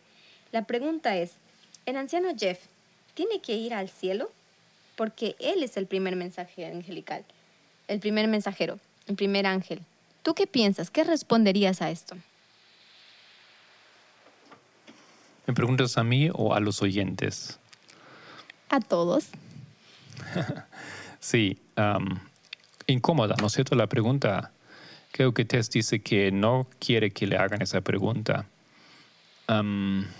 pero pienso que la evidencia aquí es, es muy fuerte. Y para ver el, la decisión de Dios sobre el mensaje del primer mensajero, creo que eso es que más me importaría en este caso. ¿Qué es el mensaje del primer mensajero? ¿Deberíamos seguirlo aquí en la tierra, sí o no? Sí, exactamente. Y la anciana Tess nos lleva a una reflexión de los desafíos, a ver cómo usamos los símbolos, ¿no? Por ejemplo, ella dice, vayan y vean las líneas alfa y omega de Israel antiguo y las líneas alfa de Israel moderno para aplicarla en la línea omega de Israel moderno.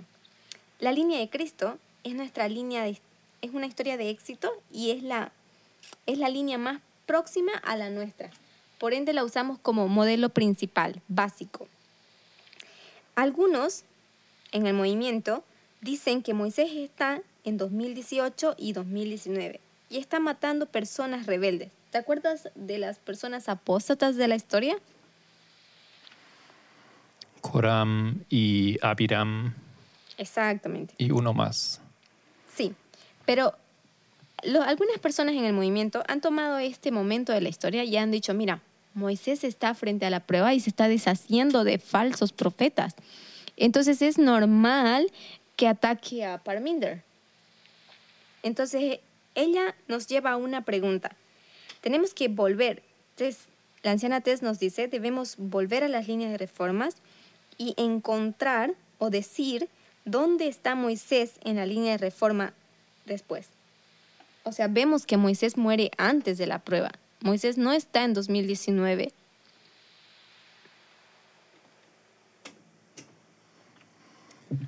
Ok, correcto. Creo que eh, impresionante em, historia, impresionante aplicación nuevamente aquí y que nos da evidencia muy bien, pero es otra capa también, ¿no es cierto? En esa línea del, am, de Israel antiguo. Exactamente. Eh, muy bien.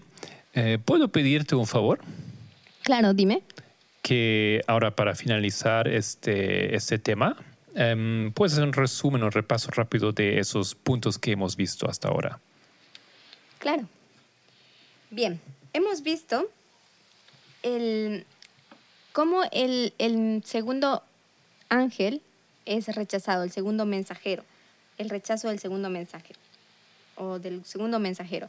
Y para eso hemos trazado tres capas de la historia de la línea millerita, donde muestran cómo Miller rechazó el sábado, rechazó al segundo mensajero, que lo hemos visto en dones espirituales, em, perdón, el rechazo al segundo mensajero lo hemos visto en esa cita FOME 54.2, el rechazo al tercer mensaje angelical o al tercer ángel, que lo hemos visto en dones espirituales, página 166, y después hemos visto el rechazo al sábado, que hemos trazado toda una nueva línea, una nueva capa sobre em, la historia milerita.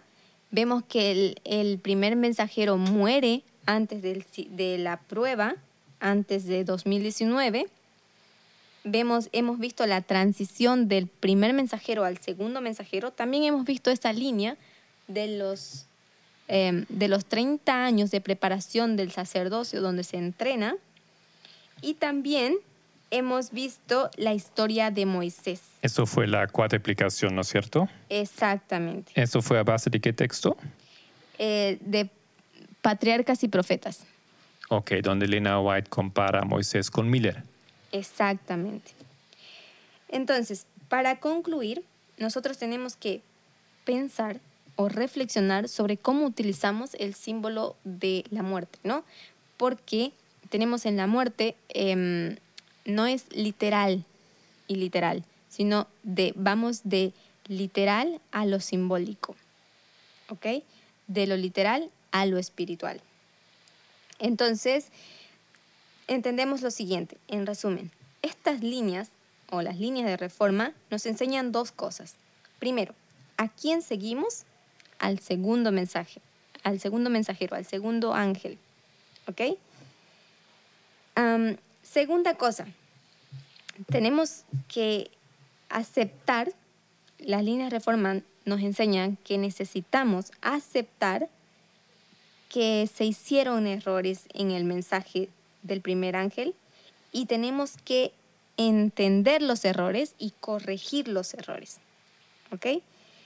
Elena White ha sido muy clara y ella ha dicho, si todos hubiésemos aceptado las líneas de reforma y hubiésemos entendido estas, no hubiese habido jamás la división del septiembre 2019 en Alemania.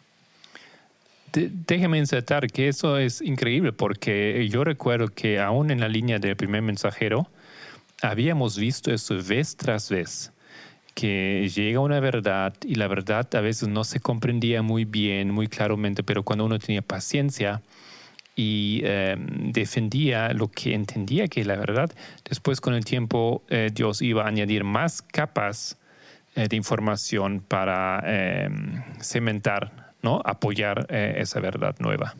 Exactamente, y Elena White dice en Dones Espirituales que si nosotros hubiésemos aceptado el clamor de medianoche o el tercer mensaje angelical, este hubiese traído luz sobre nosotros, sobre el pasado, presente y futuro, ¿no? Pero también Tess dice, si se hubiesen entendido las líneas de reforma de parte del movimiento, de parte de la lideranza, no hubiese habido esa separación que hubo con Future for America en 2019, tampoco hubiese salido Path of the Jazz o Tree of Life del movimiento no hubiese renunciado, nadie hubiese dejado el movimiento.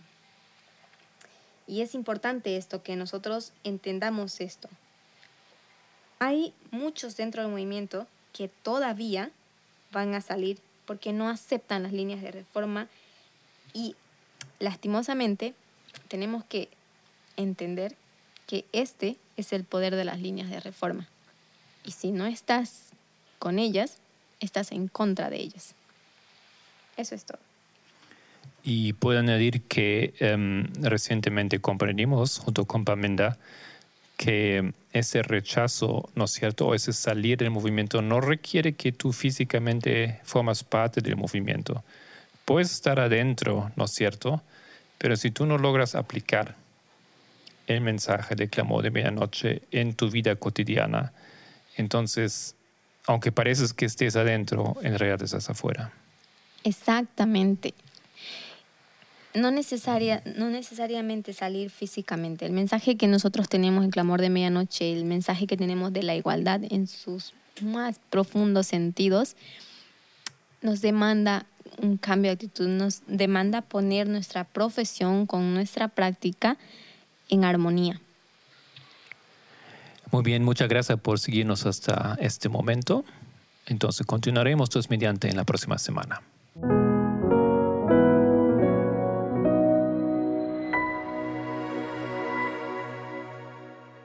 En la semana pasada hemos tenido otra vez un eh, seminario online organizado por el Ministerio de Francia. Habló el anciano Pamenda. Su primer tema se titula Hechos 27, un mensaje de vida y muerte. Eso fue el viernes. Y luego el sábado Em, su, segundo tema era la naturaleza de la triple unión. Muy bien. También habló la anciana Terry Lambert, un tema que ya habíamos escuchado aquí en el librito, sobre la imagen de la bestia. Y le recomiendo que lo escuchen nuevamente.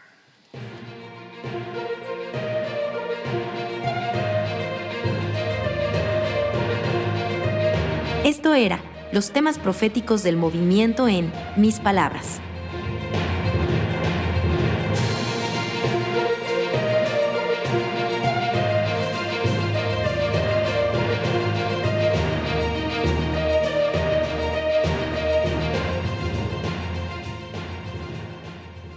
Espero que les haya gustado este podcast y les deseo un feliz comienzo de esta nueva semana. Si quiere profundizar algunos de los temas de este podcast, encuéntranos en librito.org. Me despido cordialmente en el nombre de todo el equipo del Pendón. Que Dios le bendiga y hasta la próxima.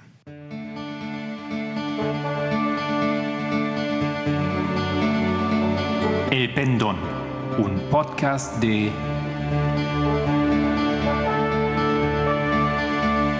Librito.